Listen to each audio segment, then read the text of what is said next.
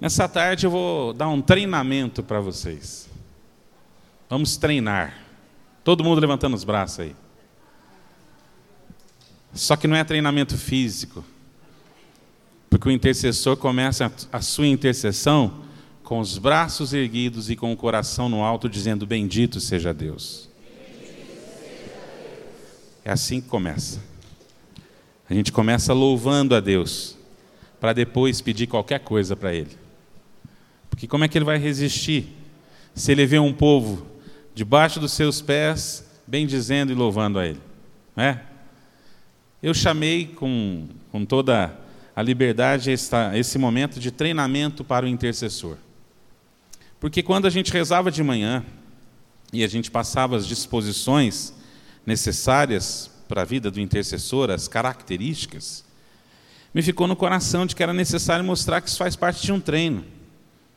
Porque a vida cristã, em vários momentos, nós vamos ver Paulo falando de esporte, né?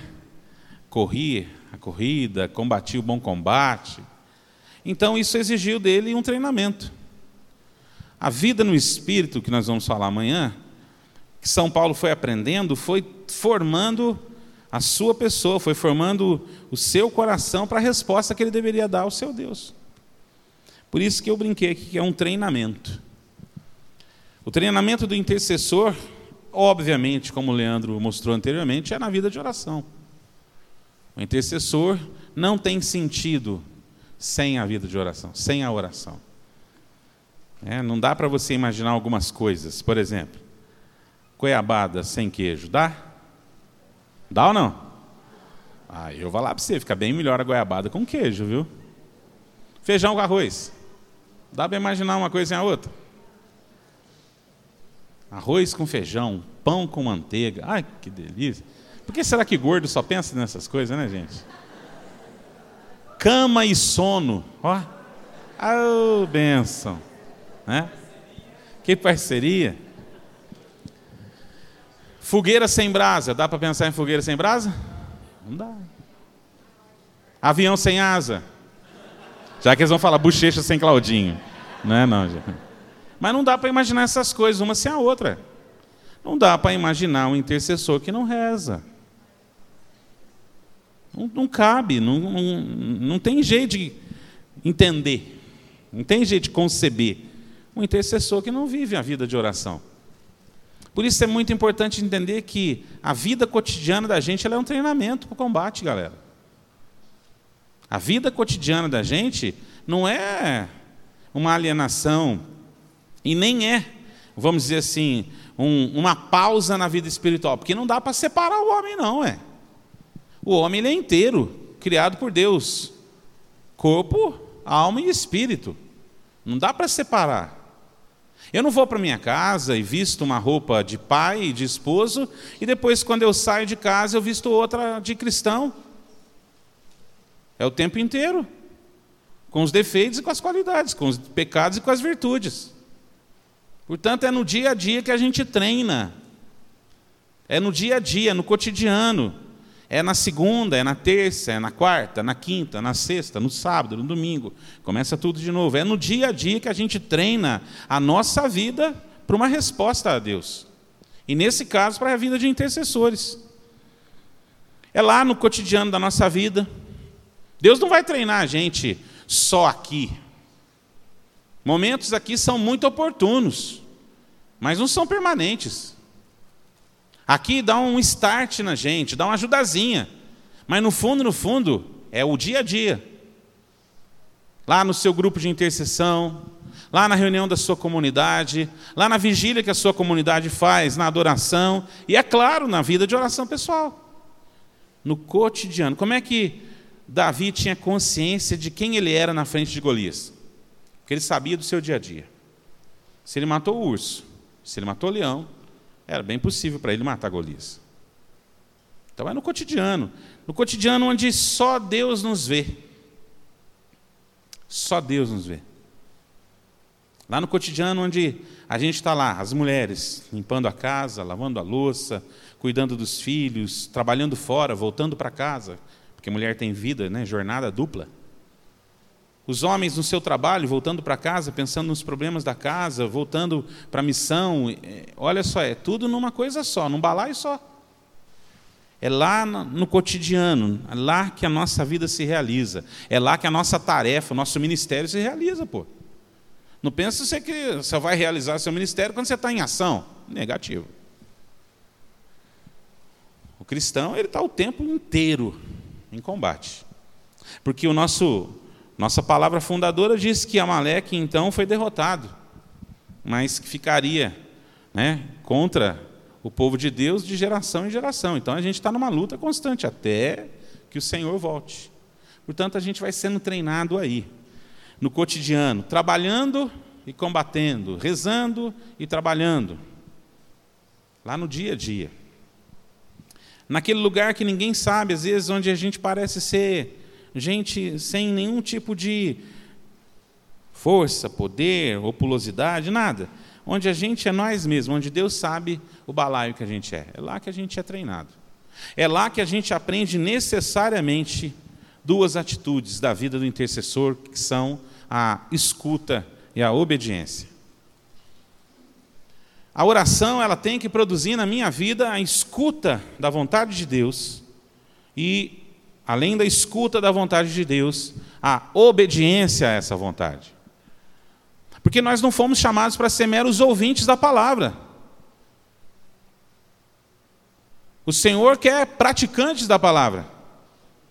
Senhor, Jesus, tua mãe e teus irmãos estão aí. Qual a resposta dele?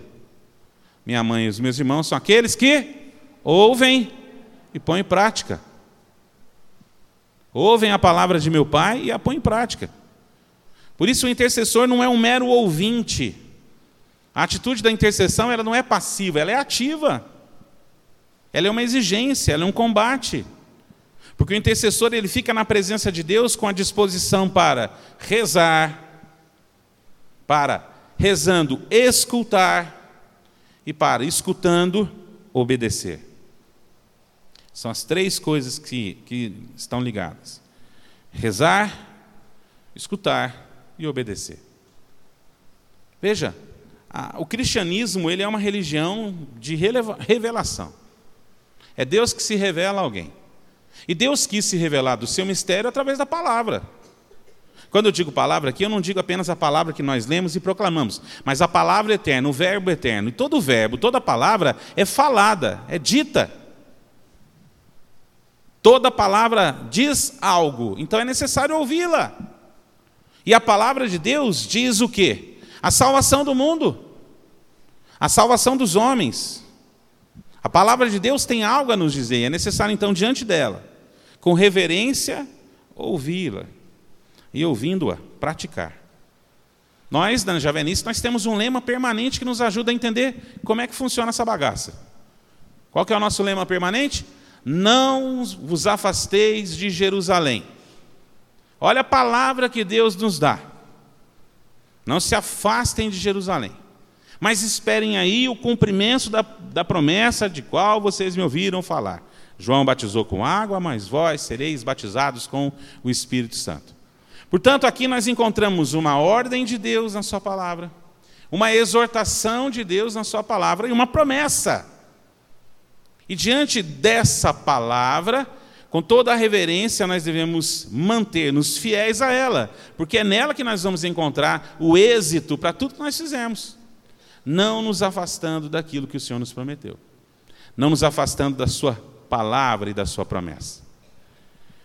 Essa atitude é fundamental de ouvirmos e obedecermos, de escutarmos e obedecermos. Vocês repararam que eu falei essa atitude? porque uma é vinculada à outra. Não se separa. Não dá para ouvir sem praticar, sem obedecer. E não se obedece sem ouvir. Obedece a quem? A quê? Essas duas coisas elas estão ligadas, a obediência e a escuta. Eu quero falar primeiro da obediência. Porque a escuta, ela, ela toda hora vai arremeter para a obediência. Inclusive porque a origem das duas palavras é a mesma.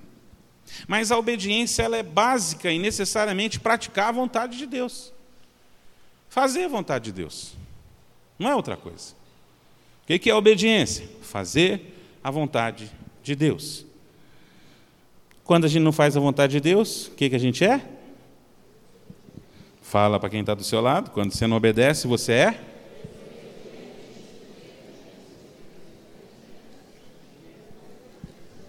Mas para não parecer que a gente está acusando, fala para ele assim: ó, quando eu não obedeço, eu sou uma porta e desobediente. É isso aí.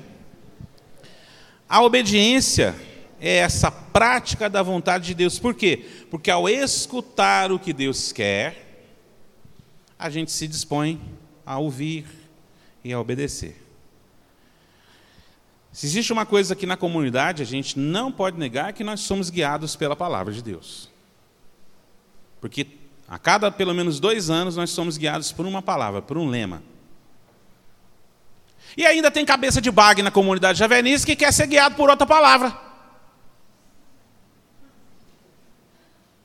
Vamos ouvir o que Deus quer dizer para nós. Ô cara pálida, já tem o que Deus falou para nós há dois anos. Contar um segredo só para vocês aqui, mas se sair daqui eu vou falar que foi vocês que contaram. Então, eu vou negar até a morte. Ô, gente, o Senhor nos chama a não perder o amor, o primeiro amor. Tem gente que fica procurando lema para fazer encontro, gente. Vamos fazer um encontro. Qual vai ser o lema do encontro? Vamos rezar para ver o que o Senhor quer. Besta quadrada, já não falou qual que é, o que ele quer, pô. Se é para jovem, faz encontro de jovens a partir desse tema. E a partir desse tema, para onde Deus vai te levar? Vai fazer um encontro de conversão. Tá bom, ah, o caboclo nem ama ainda. Mas apresenta para ele o primeiro amor. Qual é o primeiro amor? O amor fundamental? Está lá. Eu estou brincando aqui para mostrar para vocês como que a gente fácil, fácil desvia da rota. Fácil, fácil. A facilidade que a gente tem de ouvir, de não obedecer, é sensacional. Que parece que é assim desde que a gente é gente. A luta de um pai e de uma mãe com um filho é para quê? Obedece, menino. O João Paulo, pequenininho, escutava, né? O vô dele falando. O seu Gilberto fala para ele assim: João Paulo obedece, senão, ó. Né, seu Gilberto? E mesmo pequenininho, com dois anos, ele falava: já é um pai, já é o pai, obedece, senão, ó. E agora o Pedro está aprendendo também. Obediência, disposição necessária para quem quer ser discípulo. Vamos pensar assim, ó. O cara chamou 12 caboclos para andar com ele aí. 12. Deixaram um, um tanto de coisa.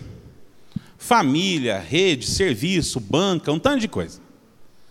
Aí vai andar com o sujeito, três anos, para lá e para cá, a troco de quê? Só para comer e beber? Se bem que é bom. É. Segundo o Ronaldo Paraíba, Jesus gostava de uma comilança. Segundo o Paraíba, Jesus não era muito chegado num banho, não, porque ele era meio nordestino. Paraíba que fala isso, Ronaldo. Mas na verdade, o cara vai chamar 12 caboclos para andar com ele. Só para andar comendo, bebendo e para falando umas coisas bonitas? Ah, pelo amor de Deus, perde tempo. Lá no Oriente, era diferente do Ocidente. Na Grécia, funcionava assim: ó. eu sou rico, eu quero educar meu filho no mais alto grau de elitização possível, de erudição, de intelectualidade. Eu ia atrás de um grande mestre e contratava esse mestre para ser o tutor do meu filho, que seria então seu discípulo. E ele ia aprender ouvindo cabra.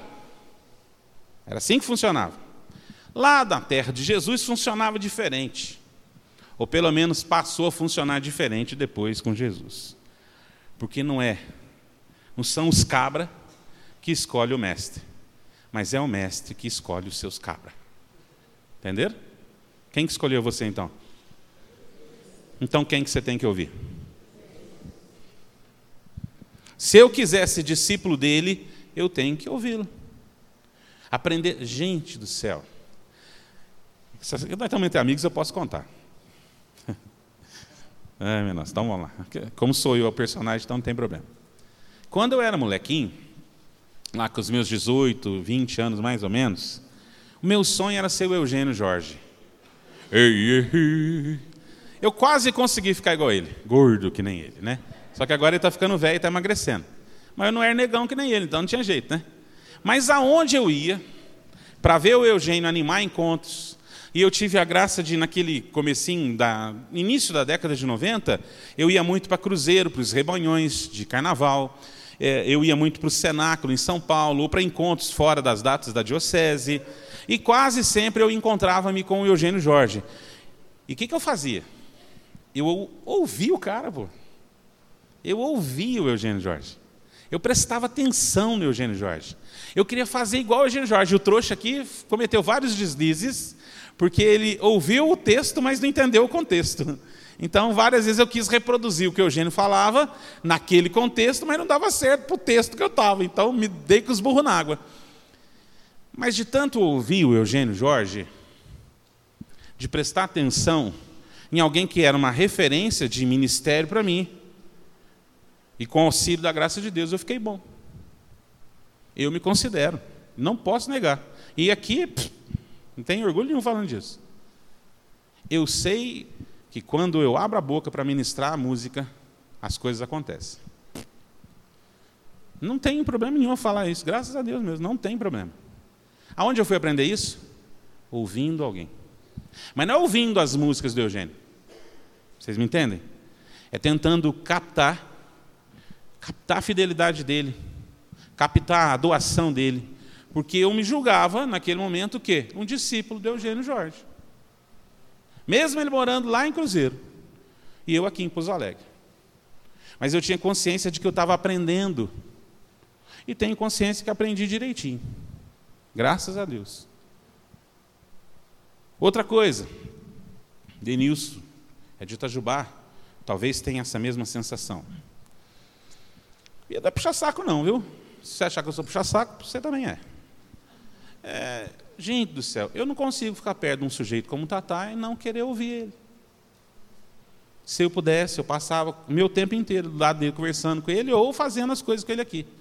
Houve um tempo em que eu convivia com ele quase todo dia, igual o Jaime, quando eu trabalhei no escritório, até 2007. Houve um tempo em que eu tinha condições de ficar saindo com ele quase todos os dias da semana por aqui, indo para tudo quanto é canto da diocese. Eu ia a serviço, mas quem que acabava sendo servido? Eu, porque eu estava ali como discípulo. E o que eu sou hoje, o homem que eu fiquei, porque eu comecei, gente, quando eu comecei eu tinha 17 anos só para 18. Pesava 69, 70 quilos, nem quero falar quanto eu peso hoje. Muita coisa mudou. Muita coisa mudou. Você vai chegar lá, é uma benção que eu estou te dando. Não, é, não essa parte, tá? Mas, na verdade, eu ficava prestando atenção, porque eu queria falar, pô, se esse sujeito, cheio de defeito, consegue caminhar para ser santo, por que, que eu não consigo? Se ele consegue ouvir a voz de Deus, pô, não é, não é possível que ele seja tão diferente de mim assim. E parava para prestar atenção, para ouvir. E de vez em quando eu fico, assim, muito, eu fico mesmo, eu não escondo vocês, eu não escondo nada. Mas eu fico meio chateado, porque às vezes vem gente lá de Barbacena, lá de Orlândia, lá de Franca, lá do Cabrobró, lá da Conchinchina, para ouvir o Tatá. E os caboclos aqui da Diocese de Pouso Alegre falam assim, é o Tatá de novo?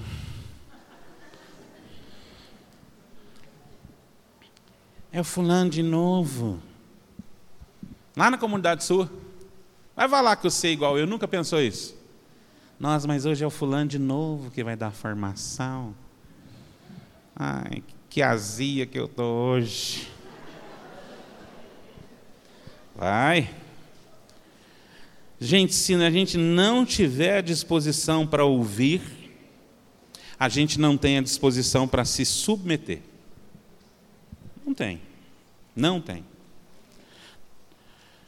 A espiritualidade cristã ensina que a palavra obediência tem, vem de uma expressão ob audire, que tem praticamente os mesmos sentidos de submeter, aplicar e praticar. Na Sagrada Escritura, nós vamos encontrar a obediência, o ouvir, melhor dizendo, desculpe, Nós vamos encontrar a expressão ouvir com três sinônimos. Nós vamos ouvir na Sagrada Escritura acolhimento, ou seja, acolher como sinônimo de obediência, de ouvir. Quer tomar a palavra como coisa sua. Nós vamos ou, encontrar a palavra compreender, no sentido de entender. E é claro, vamos enxergar ali a palavra obedecer, no sentido de pôr em prática. É a palavra que nos atinge.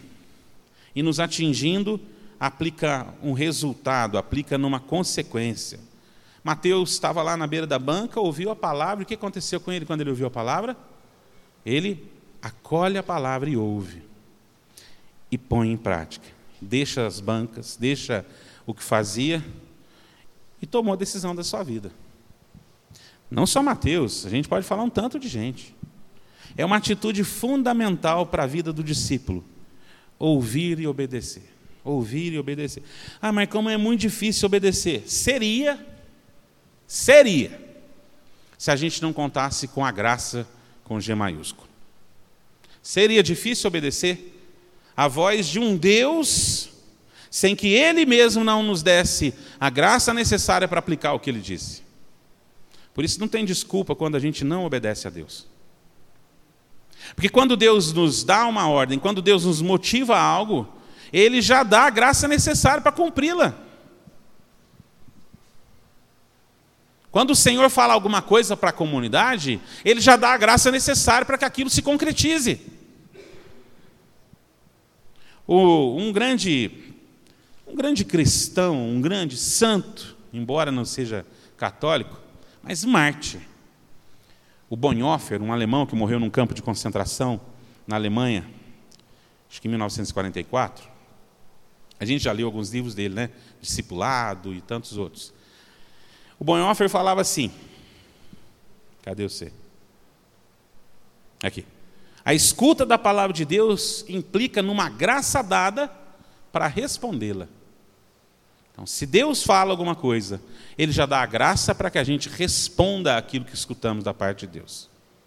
Por isso a gente não tem desculpa. Não tem. Porque a graça dada é graça plena.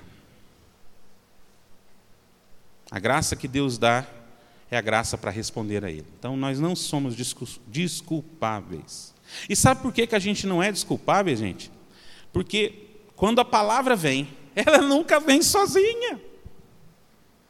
Quando a palavra de Deus nos é dada, ela nunca é dada só. Porque tudo que Deus opera, Deus opera com duas mãos: a mão da palavra e a mão do Espírito. Quando Deus dá para a gente a sua palavra, junto vem o sopro, o ruá do Espírito.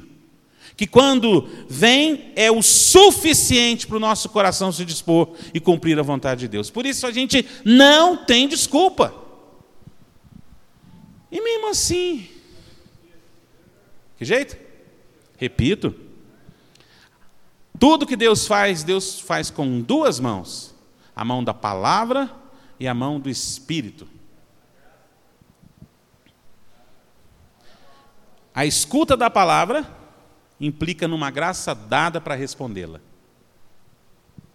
A escuta da palavra implica em uma graça dada para respondê-la. Gente, se a gente não responde, sabe o que está acontecendo? Não, eu vou, eu vou, voltar porque sem querer eu parei aqui. Mesmo gente não tem desculpa. Deus é tão bom mas é tão bom que ainda tem misericórdia de nós, gente. Por isso que a pessoa certa para ser Deus é Ele, né? Porque tem misericórdia da gente. Ele sabe, não, tadinho daquele, né? Tadinho do Zé Reinaldo. O Zé Reinaldo ainda vai aprender. Ele fica pensando assim a eternidade inteira. Estou falando do Zé Reinaldo, porque o Zé Reinaldo é santo, gente. Ficar perto dele ali, porque caso Deus chamar, eu vou junto. Né, Zé? Glória a Deus. Né? Então, eu fico pensando, se a gente não responde, é bem simples. É porque a gente, a nossa obediência ela é só parcial ou seletiva. A gente obedece o que quer e obedece aquilo que não nos incomoda. Está entendendo? A gente obedece, né? Parte Porque é melhor, certas coisas, é melhor o senhor não, não tocar. Certas coisas que o senhor está pedindo, é melhor eu não entrar nesse trem aí, porque vai me trazer problema. O negócio de. Não dá para ter meia obediência. Meia obediência não existe, gente. A obediência ela é parcial porque a gente não coloca efetivamente o nosso coração inteiro, inteiro lá dentro. Tua palavra me basta, até onde ela não me incomoda. Tua palavra é lâmpada para mim, até onde eu quero enxergar. Não é assim que funciona. E ela é seletiva, a obediência, quando a gente aceita apenas algumas coisas, aquilo que não nos incomoda, e aí a gente, olha a inversão de valores, aí a gente vira Deus, porque a gente quer ensinar a Deus ser Deus da vida da gente. Não é? Quem de nós nunca teve essa atitude? Ajuda eu aí, gente, pelo amor de Deus, senão eu morro sozinho aqui. Santa Barba. Por isso, não adianta. Se eu quero ser discípulo, eu acho que todo mundo aqui quer, a nossa resposta tem que ser de qualidade. A qualidade é a obediência. A obediência ela tem um critério muito interessante, muito interessante. O critério da obediência chama-se medo. Medo? Medo? Não, se chama liberdade. Eu obedeço porque eu quero. Porque eu sou livre. Eu sou livre para estar onde Deus quiser que eu vá. Já canto uma música da Ziza. Terça-feira, pregando aqui no Retiro de Carnaval, eu falei um negócio que eu fiquei pensando de, daquele dia até hoje. E eu não tinha, na hora, eu não realmente eu não, eu não me dei conta do que eu tinha dito aqui. Mas eu falei que aquele que mergulha no amor de Deus e e deseja ser prisioneiro do amor de Deus, na realidade é livre. Mas aquele que faz a opção de não aceitar o amor de Deus, mesmo que se considere livre, é um prisioneiro das suas escolhas. Repito. Aquele que mergulha no amor de Deus e quer ser prisioneiro do amor de Deus, se torna livre Mas aquele que não aceita o amor de Deus, mesmo que seja livre, é na realidade um prisioneiro. Como canta a música da Ziza, não é? E agora sem forças, eu sou prisioneiro do mais belo amor, do doce Jesus. Prisioneiro num sentido figurado, porque na realidade é aí que eu sou livre. A obediência está fundamentada aí, na nossa liberdade de aceitar livremente. Sabe por quê? Porque nós somos filhos. Um pai e uma mãe, e eu me encaixo nisso, infelizmente nós é, tratamos os nossos filhos e educamos os nossos filhos muitas vezes impondo sobre eles o medo. Né? Quando a gente deveria ensiná-los a partir de de serem livres, né? livres no sentido de que existe uma. O amor impõe uma certa liberdade. O próprio amor é o critério dessa liberdade. Mas graças a Deus a gente é humano e a gente vai aprendendo. Mas a gente não pode obedecer por medo, porque quem tem medo é escravo, pô. A obediência de escravo não é obediência de filho. Nós não podemos obedecer a Deus porque nós temos medo dele, medo da lei. Nós temos que obedecer porque nós o amamos. Nós não podemos obedecer a Deus porque queremos algo em troca. Nós temos que obedecer a Deus porque a Sua vontade nos alimenta. Nós não podemos querer obedecer a Deus porque somos mercenários. Nós queremos obedecer a Deus porque a gente recebe tudo de graça. Não é verdade? Porque você tem medo, como canta o Nelsinho, né? Medo de colocar para Deus as suas coisas. Não podemos ter medo, gente.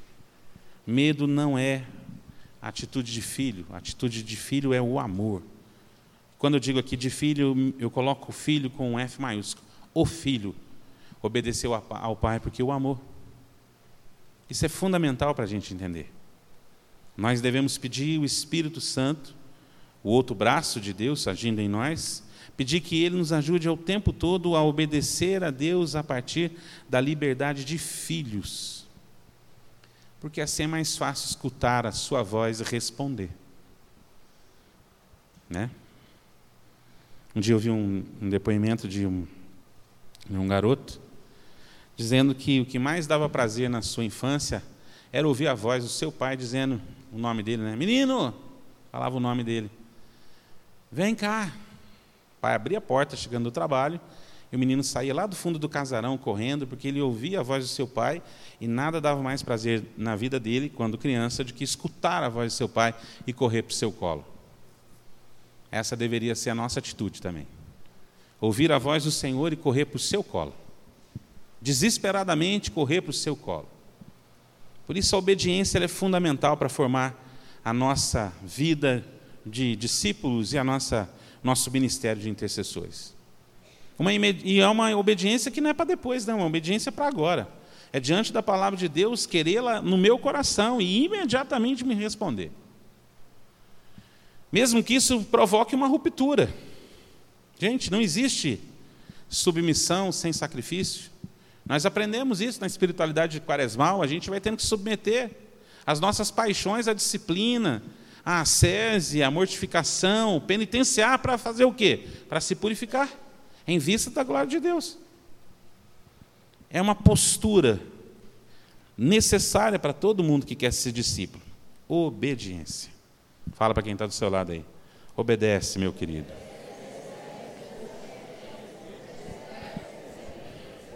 E veja só, a, a, a, outra atitude, a, que é a atitude irmã, que não separa, é a escuta. Nós somos seres necessitados de som. Repara que comercial na televisão que não tem som incomoda a gente. É ou não é? Não tem música. Não tem imagem bonitinha. Só tem aquelas letrinhas passando. Devagarzinho você fala, é uma desgraça.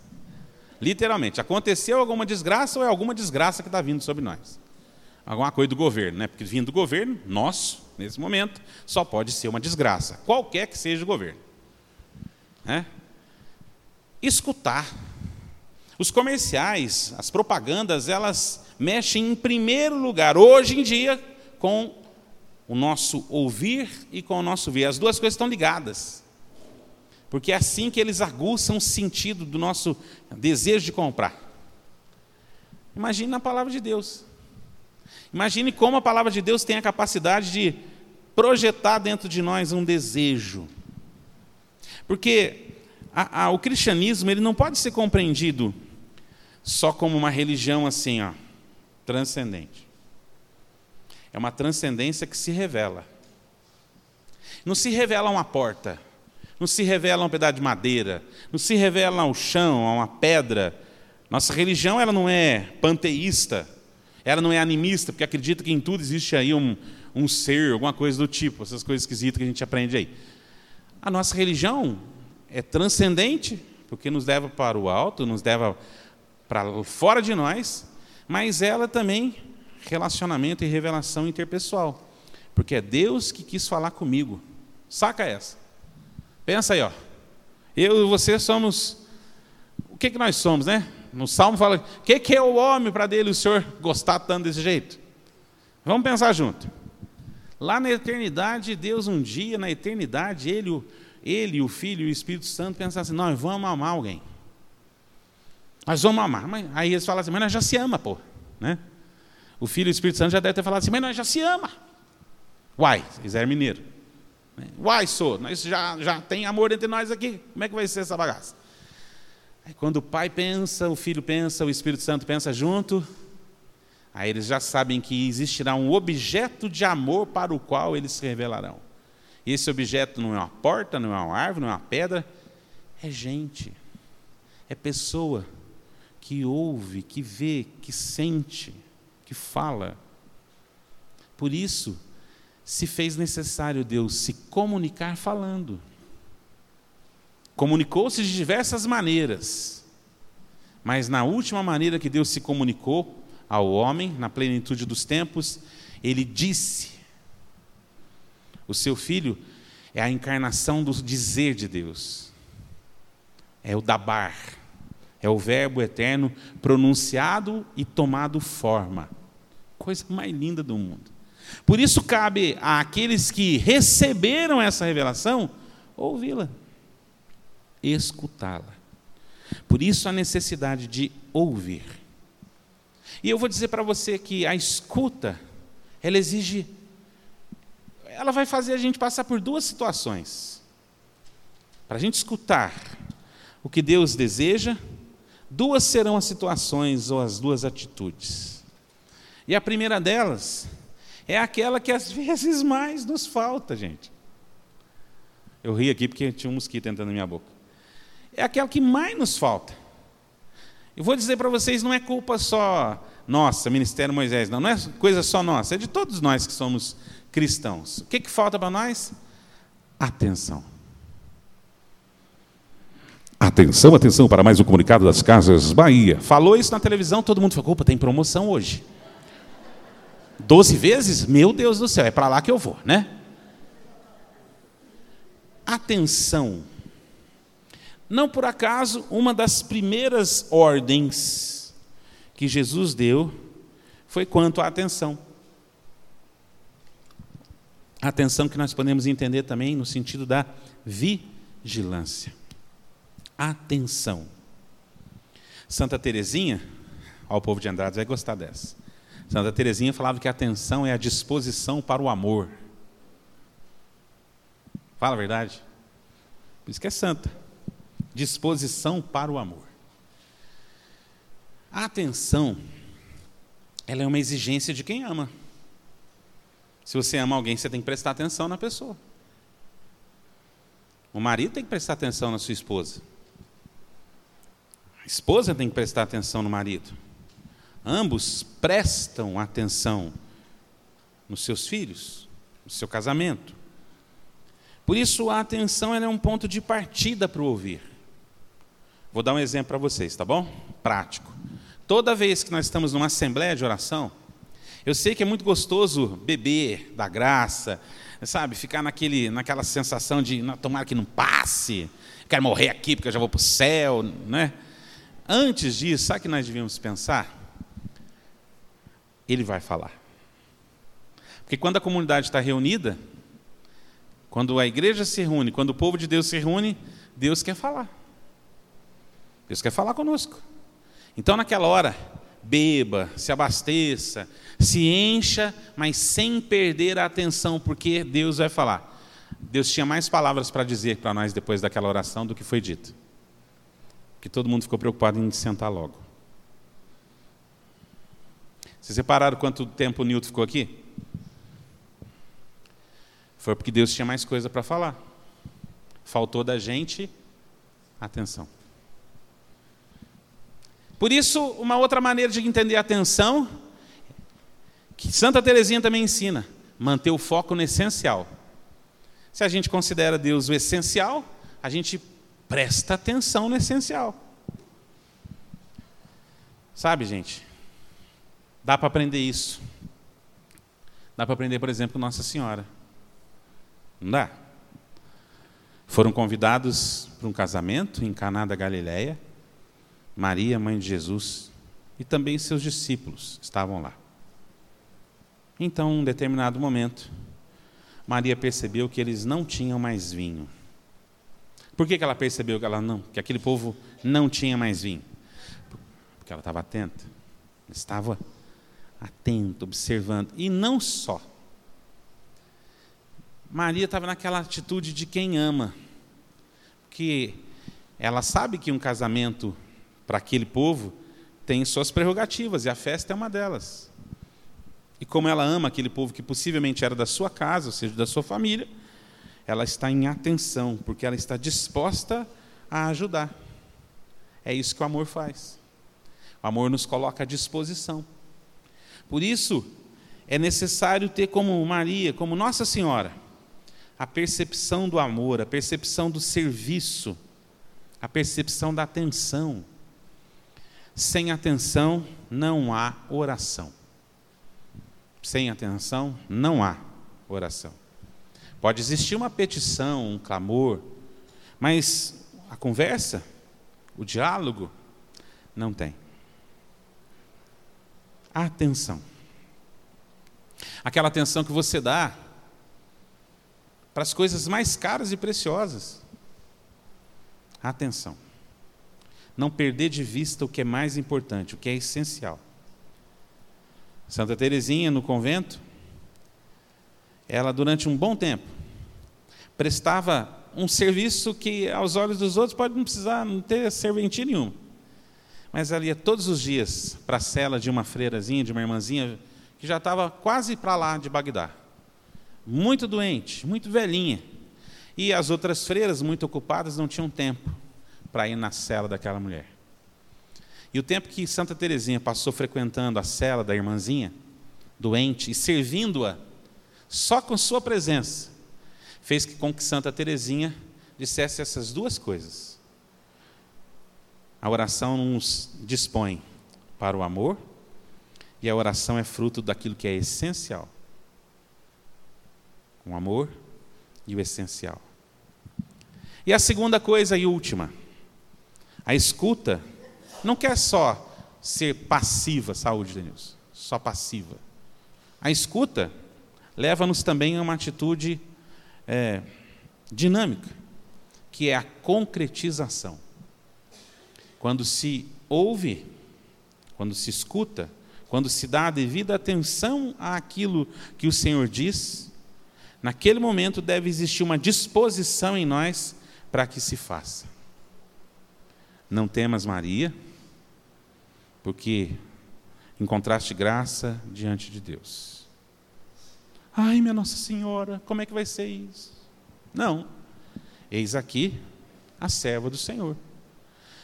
Ouve, presta atenção ao que Deus lhe diz, e na sua liberdade ela fala: faça-se. A concretização está aí. Como é que se concretiza a palavra de Deus na nossa vida? Através da união das duas irmãs, a vontade e a liberdade. Quando a nossa vontade se une à nossa liberdade, isso produz uma ação concreta de Deus na nossa vida. A escuta na liberdade, a escuta na vontade, né? a escuta baseada na nossa liberdade, baseada e firmada na nossa vontade, ela produz a convicção para deixar Deus realizar, para deixar Deus fazer. Por isso a gente não tem como escapar dessa bondade de Deus sobre a nossa vida, dessa bondade de Deus que nos chama para ser seus discípulos. Ouvir, ouvir e praticar. E a gente tem que pedir a Deus a graça de de nos moldar para isso mesmo. Quero terminar dando um testemunho. Em 99, eu fiquei desempregado e naquele momento eu fui convidado pelo Boy, um cara que fazia é, a parte musical da Canção Nova, a fazer é, vários trabalhos com ele de backing vocal. Só que de repente foi acabando os, os trabalhos, né? E as contas foram chegando. E as contas chegando. E até os 30 anos eu ajudava, era eu que mantinha a minha casa. Porque meus pais são separados, então dos 22 anos até os 30, eu que fui o, o chefe da casa. E aquela coisa, né? O desespero bate na gente. E lá em casa, de tarde, imagina só um homem de 20 e tantos anos, na tarde na sua casa, depois do almoço, não tendo o que fazer, procurando emprego e não achando. É óbvio que eu Fechei a janela do meu quarto para ninguém achar que eu era meio louco e fui falar com Deus. Fui reclamar para Ele, fui dizer para Ele: olha, eu não aguento mais. Eu estou numa situação que o Senhor sabe. Eu preciso de um socorro, eu preciso, eu tenho conta para pagar, a gente tem que comprar as coisas. E como é que eu faço? Estava na época começando a faculdade, se eu não me engano. Eu me ajoelhei na cama, coisa que eu não tinha muito hábito de fazer, me ajoelhei na beira da cama e falei para o Senhor: fala comigo, caramba, eu preciso ouvir a sua voz, eu preciso ouvir o que o Senhor tem para me dizer. E ficou aí um tempo silencioso, um tempo em que eu acho que eu escutava até a minha angústia. Aí, logo depois que eu decidi me levantar, pela fresta da janela, aquelas frestazinhas que a gente vê quando entra raio de luzes dentro da, da janela, que a gente vê as poeiras, né? Foi naquele momento que entrou um ventinho, e esse vento bateu na minha Bíblia, e mexeu nas, nas páginas da Bíblia, e parou no texto de Daniel. E o Senhor disse para mim: agora ouça. E eu olhei para baixo imediatamente, né, nessa altura mais ou menos que eu estava. E a palavra estava escrita assim: ó, O teu Deus, a quem serves com constância, te libertará. O o teu Deus, a quem serves com constância, te libertará. Isso foi numa tarde de quinta-feira. Quando foi na segunda-feira, eu recebi uma ligação falando que gostaria que eu fizesse uma entrevista e eu comecei a trabalhar na terça-feira. Eu ouvi, eu estive atento e diante daquela palavra eu quis que ela se realizasse e que ela se tomasse forma e as coisas aconteceram. Ouvir com a disposição de ver acontecendo. É só isso que Deus pede da gente. É só isso que Deus pede de mim e de você. Ouça, porque Deus vai te mandar para algum lugar e aí vai ser bom para caramba. Com certeza. Amém? Louvado seja o nosso Senhor Jesus Cristo.